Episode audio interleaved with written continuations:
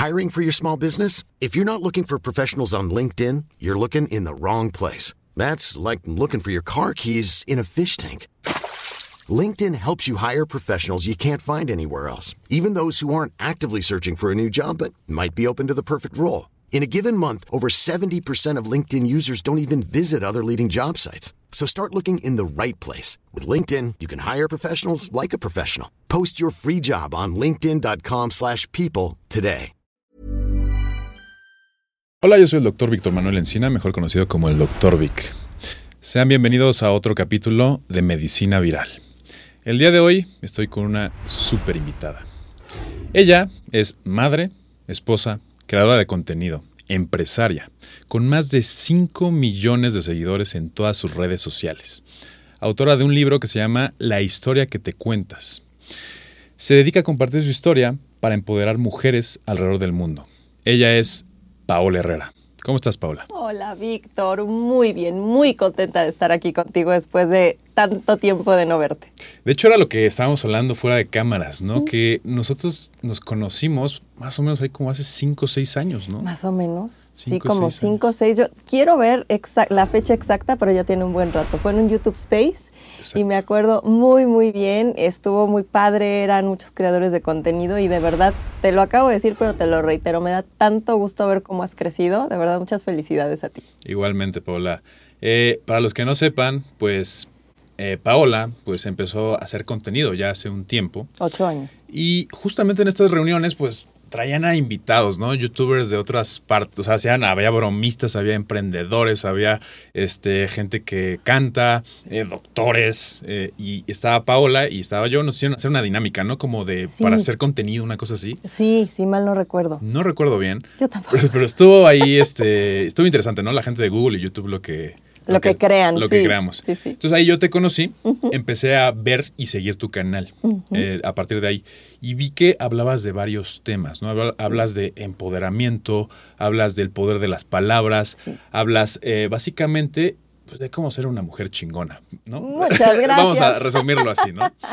Eh, primero que nada, te quiero preguntar, ¿cómo comenzaste tú a crear contenido y a convertirte en esta personaje, que realmente eres tú, yo sé que eres tú, pero ¿cómo te convertiste en Paola Herrera en YouTube? Mira, es una historia muy completa y, compleja, pero todo se resume a pasión y necesidad. ¿Por qué? Yo toda la vida, Víctor, quise estar enfrente de un micrófono toda la vida. Sin embargo, la vida y la historia mal contada de mi familia me llevó a estudiar otra cosa. Yo siempre quise estudiar comunicaciones, siempre me considero una persona creativa. Vamos a adelantar el tiempo. Eh, yo me caso, tengo a mi hija y al poquito tiempo de que ella nace me empiezo a sentir muy mal. Ahorita platicamos de eso. Empiezo a, a tener cero energía, no me podía mover y ese, en ese tiempo justamente yo me estaba tomando un año sabático para dedicarme a mi primer emprendimiento que fue creación de joyería. Cuando de repente de mis trabajos anteriores yo tenía un muy buen ahorro, se me acaba el dinero, me encuentro separada del papá de mi hija, ya sin ingresos, pero sin salud. Entonces empezamos a buscar una, eh, una solución a mi problema, que ahorita vamos a platicar de eso, pero yo dije, yo no me puedo quedar de brazos cruzados. Pero Víctor, no podía caminar más de media hora porque me empezaba a dar una taquicardia horrible y después se convertía en bradicardia, que después aprendí el nombre, que sentía que el corazón apenas podía latir. Entonces yo decía, ¿cómo voy a salir a buscar un empleo si no me puedo ni mover? O sea, yo no podía cargar más de media hora a mi hija porque empezaba a sentir que me faltaba el aire. Mira, llegó un momento en el que tomar aire me robaba energía. Entonces dije, bueno, en lo que veo qué puedo hacer, yo quiero empezar un blog escrito. Me encanta escribir. Entonces empecé a, escribir artículos de belleza, de moda y en algún momento de, de cosas de DIY, de hazlo tú mismo. Y entonces un amigo me dijo, ¿por qué no lo complementas con un video? Yo, ah, bueno, muy bien. Entonces subí un video en donde no se veía mi cara, solo salían mis manos. Era un video donde yo hacía unas velas navideñas. Y ahí los comentarios de la gente, poquitos, porque tú sabes que al principio no te ve nadie, sube otro video y sube otro video y siempre me ha gustado mucho el maquillaje. Entonces empecé a subir cuidado de la piel, maquillaje y llegó un momento que ya les contaré el, el, eh, por qué, eh, que decido abrirme un poco más a otros temas y contar otras historias de vida que yo ya traía. Entonces empiezo a crear una comunidad de mujeres y últimamente también de muchos caballeros hermosa, donde hemos tenido una conexión muy profunda y uno se da cuenta, ¿no? En los meet and greets o cuando te encuentras con algún seguidor, la, la franqueza con la que te hablan y te abrazan. Entonces, por eso comencé, por pasión y por necesidad. Wow, es, es una historia que tiene varios componentes. Vamos a desmenuzar un poquito más. Quiero empezar con la parte de tu salud como puedes saber, en este podcast hablamos de todo, pero hablamos un poquito más de salud también al principio. Correcto. Me decías que te sentías mal, te sentías que te daba taquicardia, esto es que aumente la frecuencia cardíaca y luego bradicardia, que disminuya. No podías básicamente hacer tus actividades normales, ¿no? Me imagino, se te dificultaba muchísimo. Eh, estuve viendo en eh, las cosas que tú has dicho en internet, eh, que tú estuviste buscando un diagnóstico. Básicamente que te dijeran qué es lo que te causaba eso. ¿Cuánto tiempo estuviste buscando un diagnóstico de esos padecimientos? Cuéntame. Dos años. Dos años. Dos años. Yo te puedo decir que gracias al apoyo de mi pilar más grande en esta vida, aparte de mi esposo, que es mi madre, buscábamos, perdí la cuenta de cuántos médicos me vieron y la, el 80% me dijo, ay señora, es depresión posparto, váyase a su casa, es todo lo que usted tiene. Porque en los análisis que me hacían, todo salía aparentemente normal. Pero Vic, yo no podía tomarme un licuado de proteína en las mañanas sin desmayarme casi casi tres horas después. El proceso de la digestión que le, que le tomaba a mi cuerpo digerir un licuado de proteína me hacía dormirme tres horas y me despertaba con una sed, el paladar como salado y así como que me faltaba el aire. O sea, mis síntomas eran muy variados y yo decía, perdóname, sí estoy triste porque mi matrimonio se acabó y acabo de tener una bebé de cuatro meses, pero no es posible que esto sea depresión. Mi cuerpo no me da. Entonces fueron dos años, Vic, en el que, no, señora, usted no tiene nada y, ay, tomes estas vitaminas y llegó un momento en el que yo me sentía, incluso llegué a dudar de mí. O sea, de verdad dije, ¿y si de verdad todo está en mi cabeza, si son nervios? Porque nadie me hace caso. O sea, no me, me dicen que todo está bien y yo siento que me estoy muriendo. De repente te digo yo, y de como me ves ahorita, yo estaba 10 kilos abajo. Yo llegué a pesar 42, 43 kilos.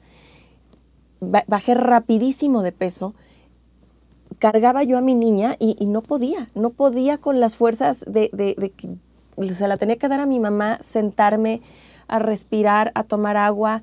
Eran síntomas que yo no relacionaba con una depresión. Y a ver, ibas con médicos generales, médicos especialistas, ibas, me imagino, con psicoterapeutas. ¿Qué te decían? O sea, ellos te decían, a ver, tus estudios salen bien, parece que estás bien, a lo mejor se te bajó un poquito la, la frecuencia cardíaca, la presión, y te decían que estabas bien pero no te, no te querían como investigar más a fondo? ¿O por qué tantos médicos pasaron? O sea, ¿cuál fue, tú cuál crees que haya sido la razón de eso? Yo creo que porque llegaba yo justamente triste y creo que la, la esa es mi percepción. Claro. Como que la, la, primera idea que tal vez se hicieron estos médicos, que, que no tengo nada en contra de ellos, era de, ah, no, viene triste. Porque sí, de alguna manera me decían, pasó algo, ah, bueno, pues me acabo de separar de mi esposo, eh, pero eso no es, o sea, me siento así y así y así, y sobre todo les decía, me siento muy cansada. Y yo creo que la mayoría relacionaban el cansancio con una depresión, pero no. mira, unos cuantos solamente me hicieron biometrías semáticas y justo como dices, no se fueron más allá. No recuerdo que nadie me haya checado la tiroides, hasta que dos años después, por fin, doy con un médico al que le debo, de verdad, la vida porque yo me sentí en uno de estos episodios con un doctor genio, porque se tardó casi dos horas en, hacer mi historia clínica, en preguntarme, en analizarme y por primera vez me sentí escuchada. Y algo muy curioso que yo ni siquiera me había dado cuenta es que se me habían caído las cejas. Y se me queda viendo y me dice, ¿se te caen las cejas, verdad? Y yo, sí. ¿Y has perdido peso muy rápido? Sí. Ok, vamos a seguir investigándote. No me dijo nada. Muy eh, profesional él me dijo, yo te voy a hacer todas estas preguntas, te voy a hacer un estudio en saliva, cosa que yo nunca había escuchado y jamás me habían hecho. Y de hecho me dijo, lo vamos a mandar a Estados Unidos porque aquí no se hace, te estoy hablando de hace ocho años, no sé ahora, eh, porque necesito saber si estás produciendo suficiente cortisona.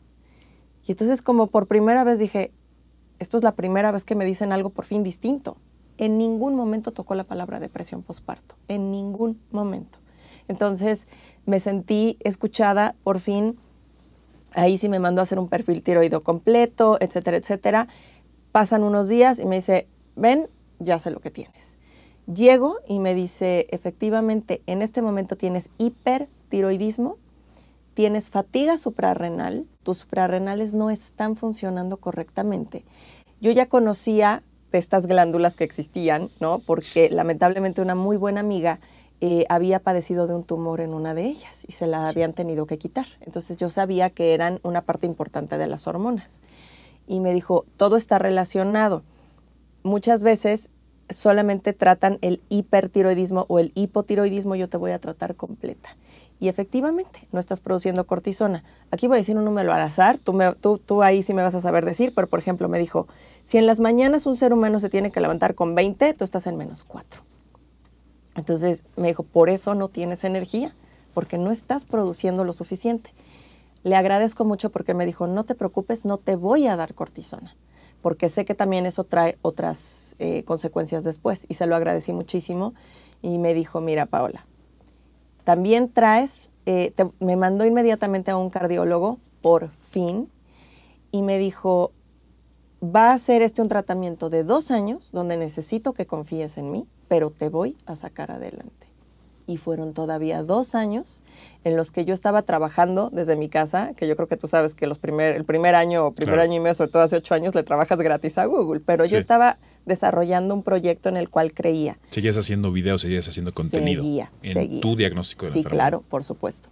Y ahí todavía no quería yo hablar mucho del tema porque no sabía a dónde iba yo a llegar.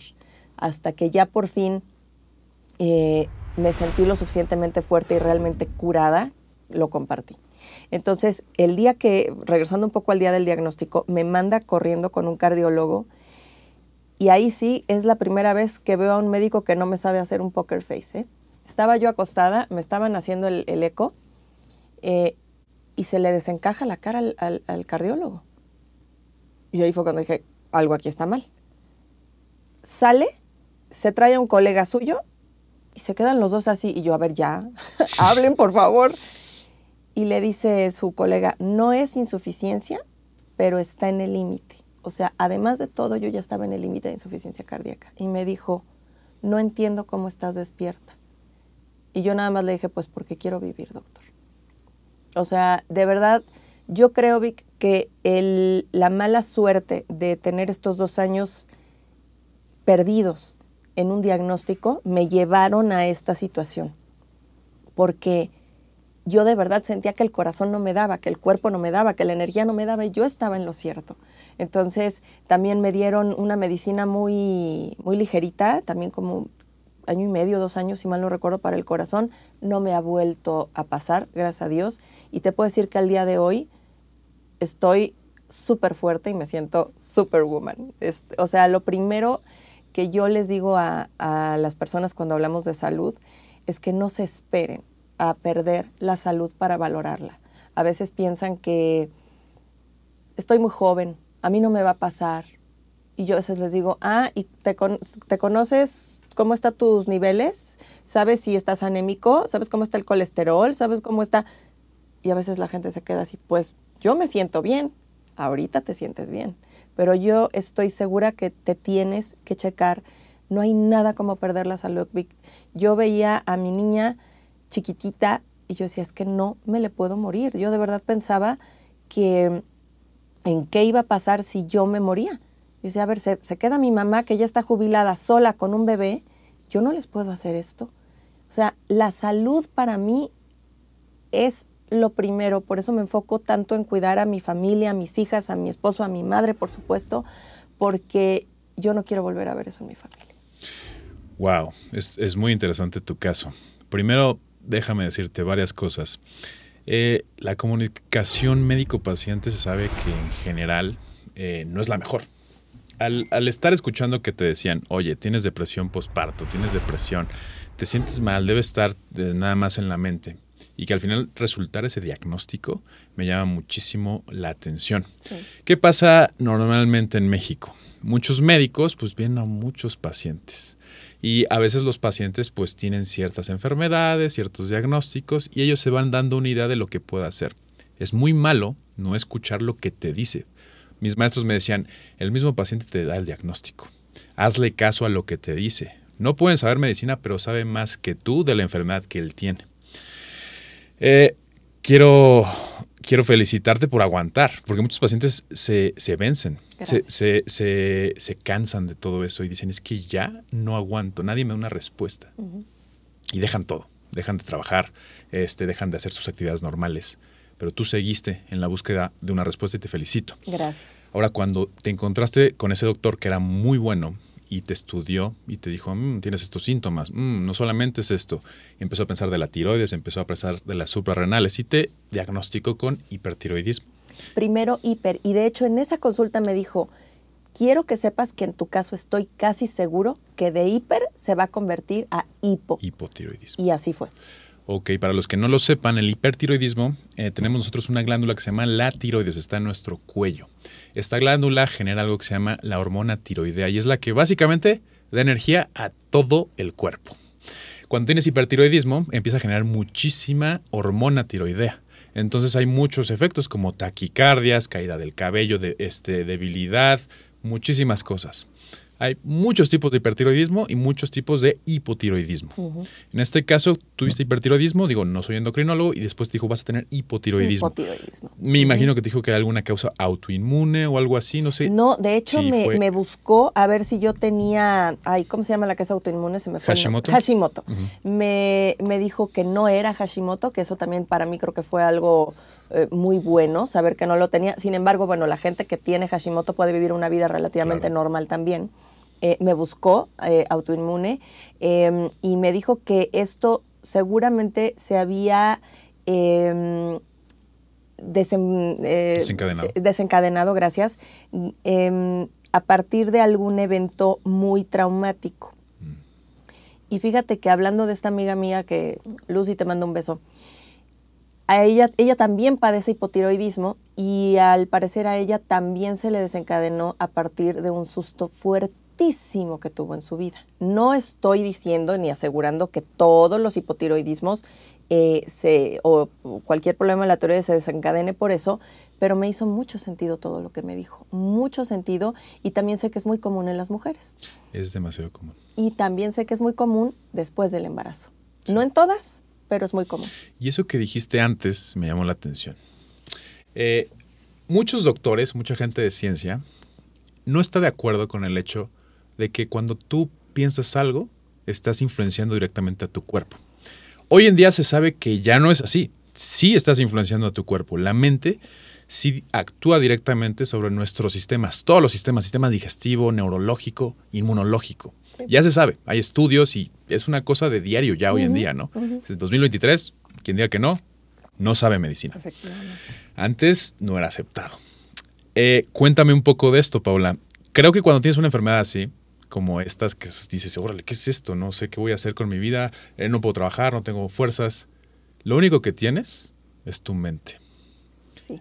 ¿Cómo te funcionó a ti llevar tu enfermedad utilizando ese sistema que te digo y que yo he visto en tus videos, que es el poder de las palabras, que también es tu libro? Cuéntame un poco. La historia que te cuento. Sí. Perdóname. Mira, la historia no te que preocupes. Te yo agradecí a la vida, a Dios, al universo, al amor universal, como le quieras llamar, cuando me dieron un diagnóstico. Lejos de ponerme triste, me empoderé, me puse feliz, porque el mismo doctor me dijo, dos años, pero te voy a sacar adelante. Sus palabras estaban aquí. Lejos de yo decir, ay, pobrecita de mí, mira, estoy enferma. Dije, perfecto. ¿Hay cura? Sí. ¿Cuánto tiempo de tratamiento? Dos años. Perfecto. Y yo soy muy, muy cuadrada en eso, muy disciplinada. Si me tocaba la medicina a tal hora y los estudios al mes y no sé qué, yo así, todo lo llevaba registrado porque estaba yo decidida a curarme. ¿Qué fue lo que hice, Vic? Me cansé. Ahora sí que me cansé de sufrir porque sí llegó un momento en el que ya estaba deprimida, por supuesto. O sea, no era al, primero, al principio depresión postparto, pero después claro que estaba deprimida porque nadie me creía. Y tengo que yo llegué a pensar que yo estaba todo imaginándomelo o provocándomelo yo. Entonces, en el momento en el que dejé de ser la víctima, la pobrecita, llegó un momento en el que mis dos mejores amigos de aquel entonces me di cuenta que tampoco me creían. Entonces sí me afectó. Cuando el doctor me da la razón, dije, perfecto. Sofía, mi hija, se merece una mamá entera. Sofía se merece una mamá sana y mi mamá se merece una hija entera también. Entonces, todos los días, lo primero que hacía antes de levantarme era esbozar una sonrisa. No siempre me nacía, no siempre tenía ganas, pero tú me, me puedes dar la razón que al menos la mueca le está mandando un mensaje a tu cerebro de, hey, todo está bien. Lejos de que, pues, la mayoría de las personas como que ya tenemos esta eh, rutina, ¿no? Este piloto automático de suena el despertador y, porque, o sea, inmediatamente esbozas otra mueca de, no quiero. Desde ahí le estás diciendo a tu cerebro, oye, está empezando hoy no nada más mi, mi día, sino mi vida pues mejor le empiezo bien. Entonces yo, yo esbozaba una sonrisa y no creas que al otro día del diagnóstico ya estaba yo fuerte y sana, me tardé dos años. Pero yo me programaba para decir, solo hoy, solo hoy. Y solo hoy voy a pensar que sí puedo. Solo hoy voy a pensar de qué más puedo hablar en mi canal. Solo hoy voy a aprender algo más acerca de edición, porque tú sabes, cuando uno empieza es todo logo. Eres el editor, el director, el de todo. Entonces, solo por un día yo estaba enfocada y de verdad me sentía feliz porque tenía una cura, un tratamiento. Si bien tal vez esto no se quita, pero haz de cuenta que yo ya no lo tengo desde hace años. Entonces me programaba todos los días, me visualizaba, empecé a utilizar todas estas herramientas que no son magia, son para que tú programes a tu mente en lo que quieres hacer. Yo me hacía estos tableros de visión y pegaba una fotografía de una mujer con su bebé, sanas las dos, fuertes, contentas. Y eso era lo que yo quería ver, para lo que yo me estaba programando en el futuro. Me programaba para verme trabajando sana, con oportunidades que salieran, con me cansé de verdad de sentir que nunca nadie me iba a tomar en serio, ni personal ni profesionalmente, porque cuando si tú me hubieras visto en aquel entonces que estaba de verdad en los huesos, yo creo que hasta mi lenguaje corporal y mi, actitud, pues te, te, demostraban otra cosa. Yo ya, me, ya empezaba a sentirme derrotada, pero yo estaba determinada a encontrar un diagnóstico. Entonces, cuando me canso de todo eso, empiezo a programarme y a pensar en todo lo que yo ya había logrado antes de estar enferma, en todo lo que yo ya me había demostrado. Ahora que sabía que tenía una segunda oportunidad, más futuro, te juro que ya nada me pudo parar. Me equivoqué, claro. Perdí dinero, por supuesto. Hubo proyectos que no funcionaron o que incluso me robaron, también, pero es parte de la vida. La cosa es no darte por vencido. Y yo estoy segura y te puedo decir que a partir de ahí no me permito derrotarme por mucho tiempo soy un ser humano, claro que de repente me puedo sentir triste, enojada, pero me pongo un límite. Digo, hasta aquí. Yo ya no, no quiero porque justo de lo que estabas hablando de cómo somatiza uno, yo nada más te voy a dar un, detalle, a ver tú qué piensas. Cuando yo tenía 16 años, sufrí un asalto, se me metieron a la casa. Y cuando, lo primero que hace este hombre cuando se mete es agarrarme del cabello con una mano y con la otra me puso una navaja aquí. ¿Qué hay aquí? Pues están las arterias carótidas y las yugulares y la tiroides. Y la tiroides. Entonces, fue una de las peores experiencias de mi vida. Traumatizante. Terrible. Yo estaba segura que ahí ya se iba a acabar mi vida. Yo creo que desde ahí comencé a somatizar. Yo creo, no te lo puedo asegurar, pero fue aquí aquí donde sentía yo el filo de la navaja y aquí está la tiroides. Entonces, también intento escuchar a mi cuerpo, enseñarles a mis hijas a que escuchen a su cuerpo, a que platiquen conmigo, que me digan qué sienten, porque yo sí creo que es muy importante liberar, escuchar, saber qué sientes y también aprender a sacarlo. Claro. Es, es, es, yo no sabía esa historia, me, me, me llama mucho la atención. Sí, terrible. A ver, muchas cosas aquí eh, que acabo de escuchar. Eh, sí, evidentemente se sabe que hay estudios que te hablan de los pacientes que meditan, por ejemplo, te dicen, vamos a hacer dos grupos y vamos a poner unos pacientes a meditar y otros pacientes que no mediten. Muchos tienen enfermedades gastrointestinales y otros también. Eh, los que meditaron, creo que es un estudio en 200, no, un estudio en 300 personas, los que meditaron, pues tenían enfermedad por reflujo gastroesofágico, eso que te tomas omeprazol y se te quita, ¿no? Eh, los que no meditaron también. Eh, los checaron después de un tiempo, de varias meditaciones, mucho tiempo, el mismo tratamiento les daban omeprazol, pantoprazol a los dos grupos. Sí, sí, sí. Y vieron que los episodios de enfermedad por reflujo bajaron más o menos como en un 60% a los que meditaban. Claro que sí. Entonces esto llevó a hacer más estudios también en la mente, ¿no? Para ver cómo se ve en una resonancia magnética, en un PET scan, en una tomografía del cerebro cuando meditas, ¿no? Y si hay cambios or- orgánicos. Un cambio orgánico en medicina es que realmente lo veamos, ¿no? Veamos que sí hay un cambio, que sí sube la presión, que sí baja la presión. Entonces, la meditación influyó directamente sobre las enfermedades de estas personas. Entonces, sí, hay un fundamento, hay un fundamento y es un fundamento real y científico y comprobado por la metodología científica. Eh, qué feo vivir estas tipo de cosas que te asalten. Esto no solamente te puede causar mil cosas, te puede causar y desencadenar enfermedades que te van a acompañar por el resto de tu vida, estas, estos episodios traumáticos. Sí. Creo que mucha gente debe saber eso. Y, y en todas las especialidades lo estamos viendo día a día, a día a día. Este, wow. Me, me llama mucho la atención que también tu audiencia te sigue muchísimo y te adora.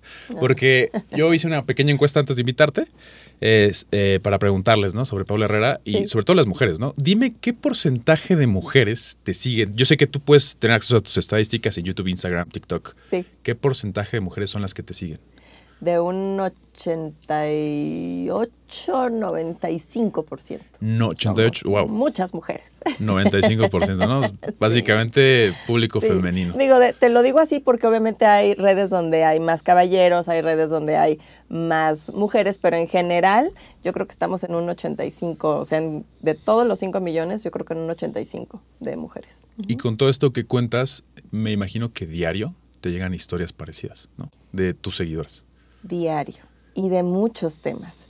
Mira, yo, gracias a Dios, y tú me entenderás, afortunadamente llegan tantos mensajes que es imposible que yo responda a todos, porque entonces o, o hago contenido y soy mamá y hija y esposa y, en- y empresaria y entonces hago y escribo o me dedico a responder mensajes, ¿no? Además, yo se los digo, todavía no soy terapeuta, no soy psicóloga, eh, pero sí me llegan muchas historias muy crudas y de mujeres que han enfrentado cosas durísimas, durísimas y que buscan esta, esta parte de apoyo. Pero fíjate que hay un tema, en todas hay un factor común, la historia que se cuenta. Generalmente esa historia está basada en el miedo. Pao, no puedo dejar a mi pareja abusiva porque tengo miedo. Pao, no puedo salir de este empleo porque tengo miedo. Pao, no puedo emprender porque tengo miedo. Pao, no puedo, no puedo. Todo está en el no puedo. Y yo ahí es cuando les digo, ¿qué historia te estás contando? Cuando sí, me- obviamente hay unos, algunos momentos en los que sí me dedico a tratar de responderlos más y les digo, vuelve a leer tu propio mensaje. ¿Qué historia te estás contando? Tú respóndemela. Pues que no puedo, pues que tengo miedo, pues que creo que no soy suficiente. ¿Y esa historia quién te la contó? ¿Alguien más o incluso tú misma? Y con este relato tú misma la estás alimentando. ¿Qué te parece si a partir de hoy comienzas día con día a cambiar la historia que te cuentas?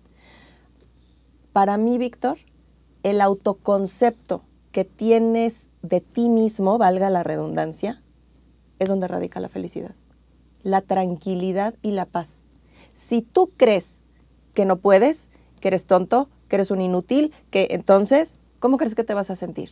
Si crees, pero de verdad creerlo, estar seguro. A ver, yo no sé cómo le voy a hacer ahorita, pero soy fuerte, soy suficiente, soy inteligente, puedo aprender. Inmediatamente te aseguro que si empiezas a alimentar esa otra historia y ese otro autoconcepto, hasta tu lenguaje corporal va a cambiar. Estoy segura porque ya me pasó, ya me pasó. No nada más cuando estuve enferma comencé a perder un poco la fe en mí. Antes también tuve una historia de una relación muy abusiva en donde yo me nulifiqué, me hice un cero a la izquierda. Y ahí el autoconcepto que yo tenía de mí, la historia que me contaba, era completamente distinto. Ahí es donde radica ese poder de las palabras. Yo pensaba algo completamente opuesto de mí. Comencé a cambiar con muchos años de terapia, meditaciones, visualizaciones, etcétera, ese autoconcepto y esa historia que me cuento. Y no te voy a decir ni que soy perfecta ni que mi vida lo es, pero ¿sabes qué? Parece que es otra vida. La que vivo hoy a la que viví hace unos años. De verdad, parece otra vida. Y es la misma persona. Y es la misma persona. Eh, me llama también eso la atención. Eh, te quería Hiring for your small business? If you're not looking for professionals on LinkedIn, you're looking in the wrong place. That's like looking for your car keys in a fish tank. LinkedIn helps you hire professionals you can't find anywhere else, even those who aren't actively searching for a new job but might be open to the perfect role. In a given month, over 70% of LinkedIn users don't even visit other leading job sites. So start looking in the right place. With LinkedIn, you can hire professionals like a professional. Post your free job on linkedin.com slash people today. Compartir algo. Eh, normalmente como médicos pues tenemos que escuchar las historias más, a lo mejor terroríficas, más feas de las personas, de todo lo que viven. Uh -huh. eh, muchos de ellos han vivido cuestiones traumáticas como violaciones, como, como eh, asesinatos de familiares, secuestros. Ya te imaginarás. Sí, ¿no? sí, sí, yo sé. Este tipo de cosas siguen pasando porque el ser humano pues es un ser imperfecto y entre nosotros no nos podemos poner de acuerdo y no, a veces nos hacemos daño.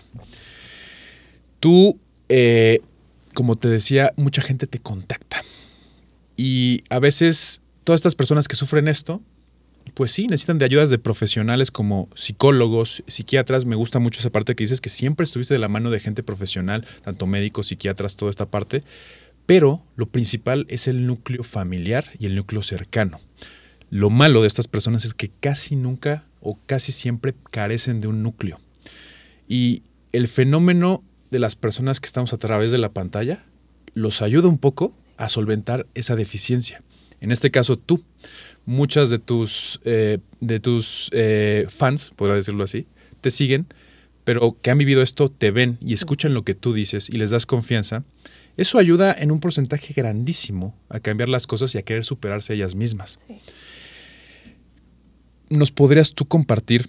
Sé que por cuestiones de confidencialidad no lo harías eh, diciendo nombres y todo uh -huh. esto, pero el tipo de historias, a lo mejor un poco desgarradoras, que los fans te llegan o las personas que te siguen te comparten? Híjole, desde abusos sexuales repetidos desde la infancia, eh, mucho, mucha violencia psicológica, eh, falta de amor de madre, de padre, pero sabes qué, todas estas historias yo me doy cuenta y me da muchísima tristeza. También, bueno, la, la, mayor base de mis fans está en este momento en Latinoamérica, pero también tengo muchas seguidoras de España y de otras partes de Europa. Eh, pero sí es un tema también muy cultural, Vic. Sí. Es un tema muy cultural donde parece increíble que todavía en 2023 tanto machismo, tanta, eh, tantos misóginos que, que, hay todavía allá afuera, porque sí es mucho contra la mujer. Ojo, no estoy diciendo que no existan caballeros que también sufran de todo este tipo de situaciones, porque claro que los hay. Sin embargo, lo que yo recibo son todo este tipo de, de, casos que de verdad, es que de verdad yo a veces leo y digo, bendita mujer, ¿cómo sigues viva? O sea, con todo respeto, ¿cómo has podido? ¿Qué, qué fuerza la tuya? Porque han sido cosas durísimas.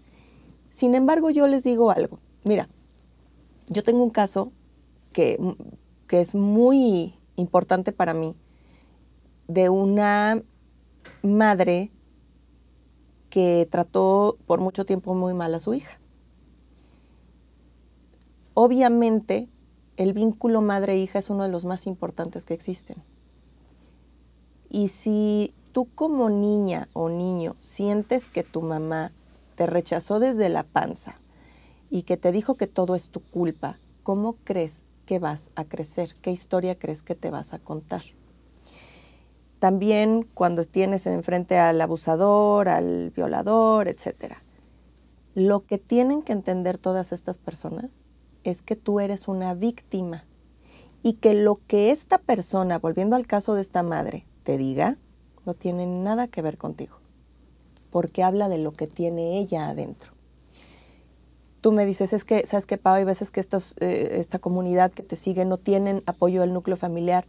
A veces hasta es una bendición, porque si te escriben y te dicen, es que el papá, mi papá es alcohólico, drogadicto, o está en la cárcel, o eso es por ellos. No dependas de ellos para salir adelante. Sí, en mi caso, yo todavía no, no sé qué hubiera hecho sin el apoyo de mi mamá. Sin embargo, creo que de alguna manera me las hubiera arreglado. Es triste, pero hay ocasiones, Víctor, en las que te tienes que romper y alejar totalmente de cualquier ambiente tóxico, incluso si ese ambiente tóxico es mamá, papá, hermanos, incluso los hijos a veces, cuando ya están mayores y es algo muy tóxico para ti. Entonces, yo siempre les, les he dicho que tendemos mucho los seres humanos a buscar la felicidad afuera.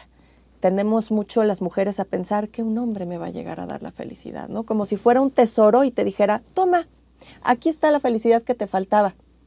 Y yo digo, pobre hombre, ¿qué culpa tiene? Si él también está aprendiendo cómo ser feliz él, borremos ya esos, esas historias y estoy muy contenta de que creo que cada vez más se comprende esto, de saber tú como ser individual, trabaja en ti y en tu felicidad, él también, y juntos la van a compartir. La van a compartir, pero son dos personas individuales. Nadie va a venir a rescatarte, nadie yo creo que eso es algo que libera también, porque si sigues esperando que alguien venga y te saque del hoyo en el que estás, búscate un sillón muy cómodo, porque no va a llegar. Estoy porque esa persona eres tú mismo. Completamente de acuerdo. Al final dependes de ti mismo. Sí. Obviamente todos los que nos ayudan es genial, pero tú vas a salir de un problema, en este caso ansiedad, depresión, que te sientas mal, porque tú quieres. Eh, qué mejor con la ayuda de los profesionales y todo esto. Eh, todo, todo este tipo de, consejos eh, los dices en tus videos, los también los, me imagino que los dices en tu libro, que no lo he leído, lo voy a leer. Espero que te guste mucho. Em, y te he visto también que has eh, participado en, eventos, grandes eventos, eh, por ejemplo el Bienfest, creo que vi que estás, estuviste en el Bienfest, sí. firmaste libros, el Bienfest habla como digamos de, salud, de todo este tipo de cosas, gastrointestinal, microbiota. bienestar, sí. Y estuviste algunas ocasiones, ¿no? En el, en el Bienfest.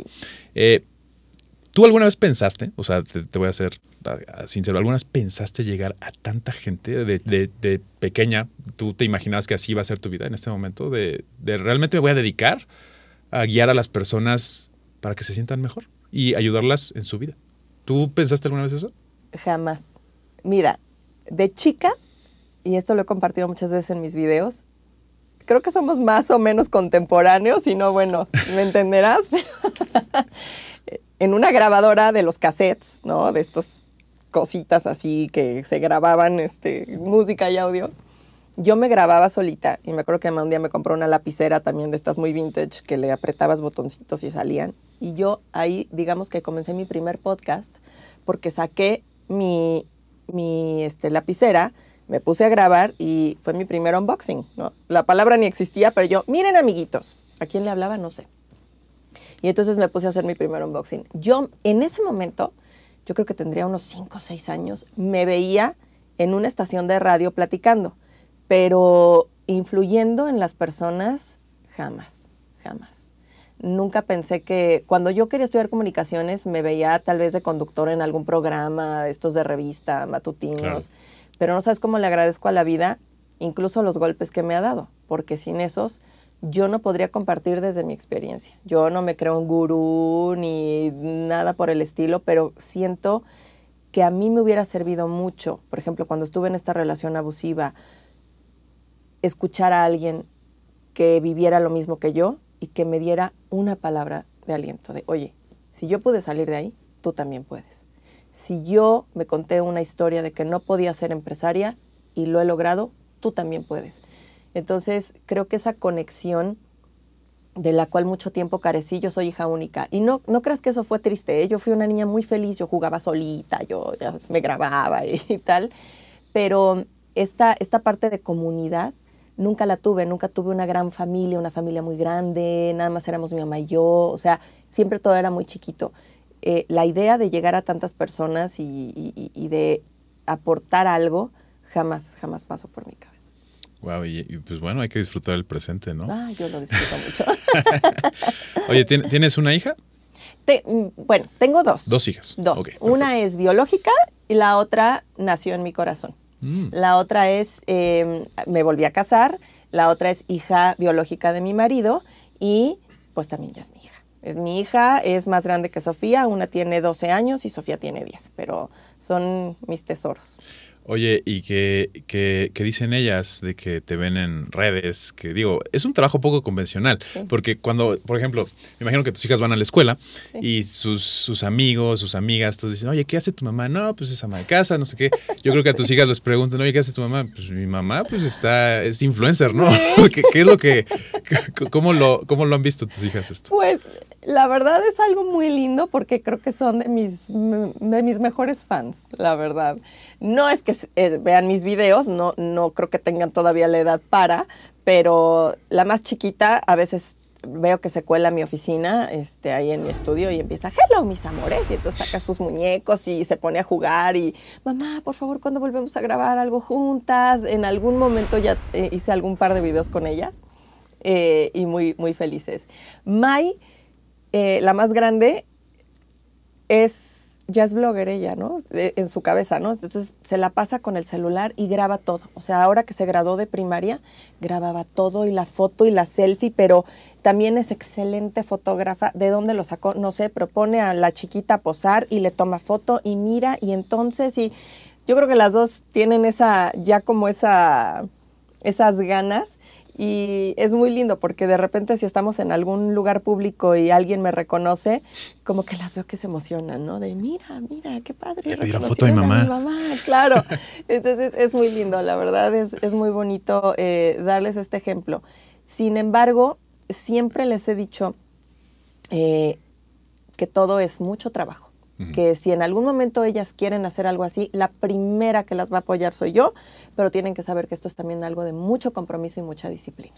Estoy de acuerdo contigo. Yo también, el día que tenga hijos, les voy a decir lo mismo. Porque puedes ver, pueden ver en cámara, pueden ver en videos y dicen, ah, qué padre, ¿no? Es este youtuber, influencer, pero es, hay una historia detrás y un trabajo muy grande detrás. Muchísimo trabajo, muchísima planeación muchísimas personas ya cuando creces y estás así ya con tu equipo y obviamente creces y llegan más proyectos y llegan más cosas y pero es divino, es como cualquier trabajo es con mucha disciplina y muy enfocado. Que siento que la bondad de este tipo de, trabajo, de ser creador de contenido, es que no hay límite. Exacto, no hay límite. Puedes crecer a los, a los lados, para arriba, para abajo, para donde quieras crecer. Oye, Paola, hay un tema que me gustaría hablar contigo, porque tú eres la persona indicada. Dime. Te voy a contar algo. En medicina pasa esto. Es eh, la brecha salarial entre hombres y mujeres. Eh, he sabido que durante años, no solamente en medicina, sino en todos los trabajos, los hombres, eh, estadísticamente, ganamos más que las mujeres. Tenemos más oportunidades para hacer emprendimientos, para que nos abran las puertas a puestos de trabajo incluso para hasta para ser influencer, ¿no? Es más fácil para, para en ciertos casos, eh, te hacen más caso. Y sigue siendo, 2023 no ha cambiado mucho. Yo veo que dentro de tu canal también tienes una parte de emprendimiento y empoderamiento femenino. Les enseñas a tus seguidoras a cómo invertir, cómo, este, digamos, entender un poco el dinero y qué ideas les puedes dar sobre, vamos a hacer dinero de cero, ¿no? Eh, ¿Tú cómo lo has visto a través de los años? ¿Crees que vaya a cambiar esto de la brecha salarial? Que es que ahora las mujeres y los hombres se pongan a la par o las mujeres superen a los hombres. ¿Cómo, ves esto? ¿Qué, cuéntame un poco de tu panorama. Yo te quiero decir, quiero comenzar respondiendo tu pregunta con un enorme sí, sí va a cambiar y ya está cambiando. ¿Sabes por qué? Yo antes de enfermarme y de todo esto, mi primer trabajo regresando del extranjero, porque yo viví un año en el extranjero, fue en un banco, en un banco muy importante, con un señorón que me trataba pésimamente, pero era un señorón. Era un gran director del banco. Asumo que, digo, se, se- se entiende que ganaba el señor muy bien. Claro. Pues, ¿qué crees? Hoy yo gano mínimo el doble de lo que él ganaba. De tu jefe en ese momento. Sí. Así que, chicas, sí se puede. Sí se puede. En ese momento este señor de bruta no me bajaba, por no decir una mala palabra. Y tienes toda la razón. ¿Sabes por qué yo conseguí ese trabajo? ¿Por qué? Un- como a los seis meses de trabajar con él, estaba otro director ahí. Me dijo, claro, es que vinieron varias chicas a la entrevista, pero la más guapa era Paola, por eso la contraté. Esa fue la razón. yo no supe, mira, me quedé helada porque dije, ¿me ofendo o me, o- o- o me sonrío o es un cumplido? Porque entonces... No sabías cómo reaccionar a eso. No, yo nada más me quedé así de, ya no me caía nada bien el señor. Saludos. Pero me quedé así de, ah, mira. Entonces, aquí no tiene que ver que tengo una carrera, que soy profesionista, que soy responsable, que tengo gran capacidad, que ta, ta, ta. Nomás porque la señorita vino tal vez más arreglada o, se ve, o a su percepción era más guapa que las demás, porque chicas, si y a- ahorita discúlpenme los hombres si no les estoy hablando a ustedes, pero hermosa, así como eres, eres hermosa, con o sin maquillaje. Te gusta arreglarte, te gusta colgarte hasta el perico porque te divierte, vas. Pero tú ámate así como eres, porque eso es lo que va a resaltar dos kilómetros a la redonda. Entonces, sí, sí se puede, Vic. Volviendo a tu pregunta de la parte del dinero, yo creo que también es algo muy cultural que en Latinoamérica tenemos una muy mala relación con el dinero. Totalmente. ¿Qué te dicen? El dinero no cae de los árboles. ¿Quieres dinero? Tienes que trabajar hasta que te duela la espalda para sacar adelante a tu familia y entonces Esfuérzate. esfuérzate. Entonces, yo siempre les, les hago un- una dinámica que, que me gusta mucho porque ahí te das cuenta de algo. Cierren sus ojos y en este momento piensen en su dinero como si fuera una persona. ¿Cómo se ve? ¿Cómo te ve? ¿Qué siente el dinero hacia ti y qué sientes tú hacia ese personaje? Esta meditación es mucho más compleja. Claro. Pero con esta simple idea, Víctor, te puedes dar cuenta de cómo es tu relación con el dinero. Tienes que mejorar tu relación con el dinero antes de empezar a crecerlo. Porque, por ejemplo, a veces me han dicho, no lo veo. O lo veo y me ve como, como alguien extraño. O es una persona mala. O sabes qué, es como un ángel y me, y me sonríe y me dice, me ve con los brazos abiertos. Esa es la relación que tienes con el dinero. Yo por muchos años, y esto algún día yo ya profundizaré más en esto, pensé que por historias de mi familia que nos correspondía tener mucho dinero, pero que era muy difícil. Era muy complicado. Siempre te lo decían. Siempre te decían que era difícil. Siempre, siempre. Es que es muy difícil, es que se puede, pero es muy difícil y es tan complicado. Era una situación muy particular, muy, muy peculiar de un asunto de papeles y cosas así. Pero por un lado era, te corresponde, pero está muy difícil. Entonces yo me cansé de esa idea y empecé a comprender que todo en este planeta es energía. Esta mesa es energía, tú eres energía, las palabras que estamos diciendo es energía, lo que tenemos en este momento, en, esta, en este podcast, es energía. El dinero también. Entonces, ¿por qué no comenzar a darle esa energía que tú tienes? Luego mucha gente también demuestra su mala relación con el dinero cuando te dicen, uy no, es que te haces rico y te vuelves adicto, se te sube.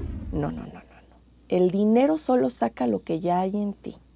Si tú eres una persona egoísta, narcisista, medio desequilibrada, claro que el dinero, si, lo- si te llega a raudales, pues va a proyectar eso mucho más grande.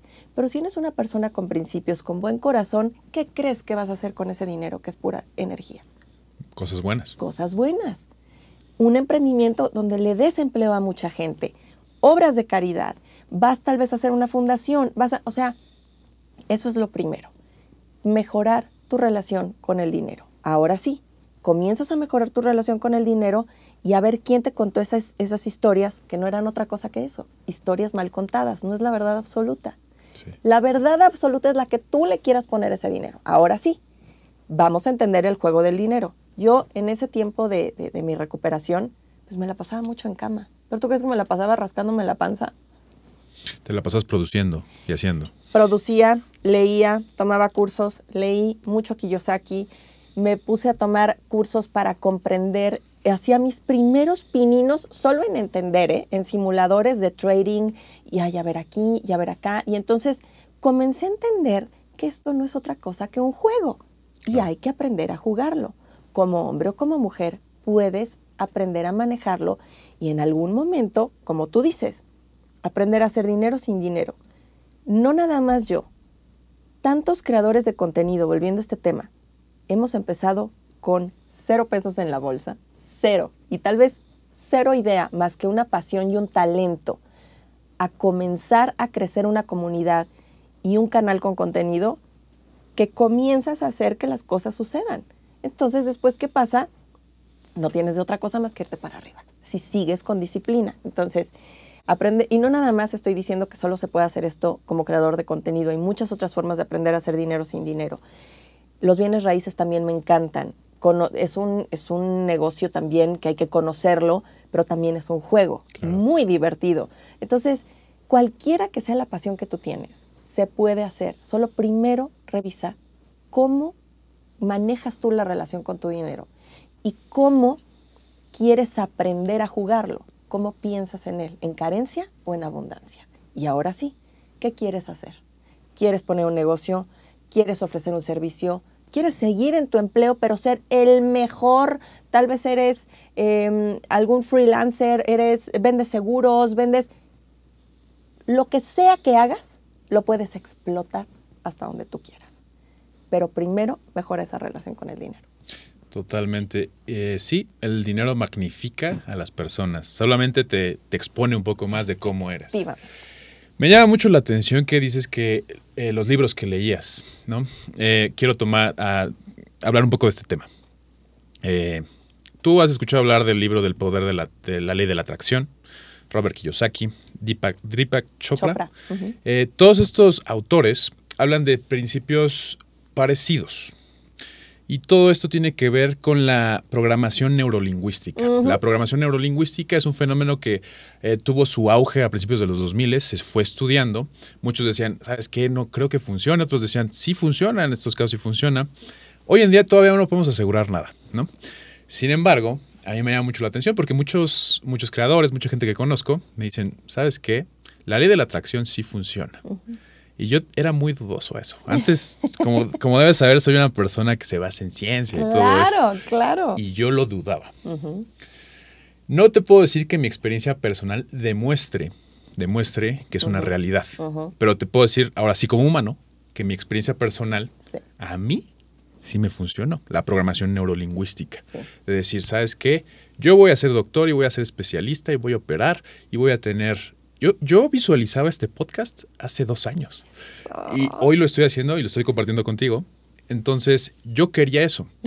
Y lo que más me, impresiona y lo que más le quiero decir a la audiencia que no es algo esotérico, no es algo que magia negra, simplemente es por así decirlo, hackear tus cerebros, hackear tu mente para cumplir tus propias metas. Me imagino que tocas eso un poco en, en tu libro y también en tus videos. Un mucho, un mucho porque no me canso de comprobarlo yo en mi vida y de ver cómo otras personas, mira, es que de verdad es impresionante. Muchas chicas me mandan luego fotos de su tablero de visión y repito, no por hacerlo quiere decir que ya te vas a ganar un millón de dólares, no funciona así. Como dice Vic, es una programación para hacerlo, pero se me quedó tan grabado el caso de una chica que me dijo, Pau, mira, puse la foto de esta moto, que se me hizo padrísimo, así, de este modelo, de este color, no sé qué. ¿Y qué crees? Me manda la foto de su moto que consiguió en un super deal, con, o sea, un super precio, con super facilidades y era la moto que ella quería. Entonces, yo siempre les digo eh, que también hay que conocer el sistema de activación reticular, que está aquí en el cerebro.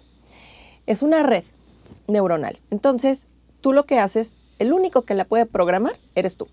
El único. Entonces, tú quieres un coche rojo, de tal año, de tal marca, a tal precio. Y entonces tienes tantas ganas y pegas la foto en tu baño y en tu escritorio y en todos lados. Y entonces sales a la calle y ¿qué es lo que más ves? Coches rojos. Justamente. Y de repente un día vas pasando por la calle y hacías de cuenta que ilumina el sol, el coche, así casi casi le caen chispitas brillantes, glitter, ¿no? Así de, ah, escuchas un ángel. y ves, gran oportunidad, se vende. Me lo atraje. Sí y no. Tú programaste este sistema de activación reticular para voltear a ver esas oportunidades. Pero ¿qué pasa cuando está mal programado? Soy un inútil, no puedo, no hay dinero, el negocio no me va a salir, tengo miedo de abrir el podcast, tengo que ta, ta, ta. Eso es lo que vas a ver. Puros obstáculos. Te programas para algo que quieres, solo vas a ver oportunidades. Yo los invito a leer a Joe Dispensa, es uno de mis, de mis autores así top, yo ese señor, bueno, porque habla mucho de, de la ley de atracción, pero sobre todo de esta manera de programar tu cerebro, cruza un poco o un mucho la ciencia con, con el universo, con la física cuántica, con, o sea, lo cruza mucho y te dice, sí, por este lado, por el lado científico es así, pero llévalo a tu, a tu realidad por medio de todas estas herramientas, meditación, visualización, programación neurolingüística, y las personas que han cambiado su vida, no nada más con él, sino con el, el libro y el documental del secreto, N cantidad de herramientas que ya están allá afuera, son para mí la prueba de que esto funciona. Y sí, sí funciona. No tenemos todavía una explicación o una evidencia fuerte que lo asocie, No. Pero funciona. ¿Sí? Entonces, eso es lo que a mí, como persona, no como médico, pero como persona, le puedo decir que sí, en este, en este caso, tienes, tienes toda la razón, eh, Paola. Oye, y hablando un poco más acerca de tu libro. Sí. ¿Por qué escribiste tu libro? ¿Cuándo empezaste con esta idea y por qué lo escribiste? ¿Y en qué le puede ayudar a la gente leer tu libro? Mira, el libro es algo que justamente yo lo visualizaba mucho tiempo antes y como te comenté, llegan tantos mensajes personales a mis cuentas que me es imposible ponerme a responder todos y cada uno porque todos y cada uno son casos distintos. Entonces, todos tenían este factor común, como te decía, la historia que se estaban contando todas y cada una de las personas que me mandaban estos mensajes. Entonces, un día en carretera, nunca se me va a olvidar que estaba yo platicando con mi esposo. Le decía, es que es la historia que se cuentan, que el miedo es la historia que se cuentan. Ahí está el título de mi libro. Y me puse a escribirlo con tantas ganas de hablar de muchas cosas que no había tocado en mi canal y sobre todo de darles una pequeña guía de cómo poder ir desmenuzando esta historia mal contada contigo misma, con el dinero, con el empleo, con el amor, con todos los aspectos de tu vida. Ya tienes una historia ahí que no necesariamente es la adecuada. A veces sí, a veces no. A veces es una pésima historia como lo que acabamos de decir, de- de decir del dinero. Entonces, por eso decido escribirlo. La verdad, eh, como buen ser humano, también antes de dar clic a enviar para que ya eh, me lo editaran bien y tal, pues tenía este miedo de, les irá a gustar, no les irá a gustar, ay Dios mío, pero lo hice con tanto amor y con tanta entrega y cariño. No soy Shakespeare, ni mucho menos, pero yo te puedo decir a la fecha que es uno de los más vendidos en Amazon en, en apoyo eh, personal, en superación personal. Sí. Y los comentarios, sobre todo, que he recibido cada que hago algún meet and greet, que llegan con el libro cayéndose de usado, así lo quiero ver, subrayado y entonces con post-its aquí y acá, y mira, y entonces ya compré el nuevo porque este ya se me está deshaciendo. Quiere decir que de alguna manera ahí está un pequeño legado que se va a quedar cuando yo ya no esté aquí. Y eso me causa un placer tremendo. Entonces, pues ese es mi primer libro. De ahí se desencadenaron otros productos, agendas, diarios de manifestación, otros pequeños productos, pero eh, definitivamente este es mi bebé y, y le tengo un cariño muy grande a este libro. Wow, Paula, qué, qué, cool que llegáramos a este momento, después de tanto. Sí, Víctor, sí. Y yo le quiero decir a mi audiencia, la audiencia que de Paula, que seguramente nos va a estar viendo, que activen su sistema reticular activador, porque aparte de lo que dice Paola que sirve para programarte, para decirte las cosas, sirve para estar despiertos. Esa es su principal función en el cerebro neurológico, estar despertarnos. Estar alerta. Estar alerta con nuestro entorno. Me gustó mucho esta plática, Paola. Te quiero agradecer. Ah, yo a ti. Y espero sigamos teniendo este tipo de pláticas, que sigas viniendo acá. Yo encantada. Y a ver si hacemos algún día una colaboración ahí en YouTube acerca de esta parte neurolingüística y todo esto. Encantada de la vida. Estaría genial. Claro que sí. Oye, Paola, sé que tenemos algunas cosillas por aquí. Sí. Cuéntame un poco de esto. Pues mira, todo esto es mi legado que siento que en este momento estoy dejando, que es la historia que te cuentas, manifiestas. Te quiero dar esta, Víctor, que es la agenda negra sin fechas. Significa muchísimo para mí porque definitivamente es una agenda que la hice con muchísimo cariño y siento que es una gran herramienta, ha sido una gran herramienta para mis seguidores y es una manera en la que todos los días te vas a estar recordando qué historia te estás contando hoy, vas a recordar agradecer por algo en tu día y te vas a organizar. Wow, muchas gracias. No, pues a ti, que la disfrutes. Te agradezco muchísimo. Un último mensaje que le quieras decir a tus seguidores y a mis seguidores. Mi frase que me ha cambiado la vida y espero que pueda aportar a la tuya, acuérdate, la historia que te cuentas, manifiestas. Muchas gracias. Ella fue Paula Herrera, yo soy el doctor Vic y este fue un episodio más de Medicina Viral. Nos estamos viendo en el próximo episodio.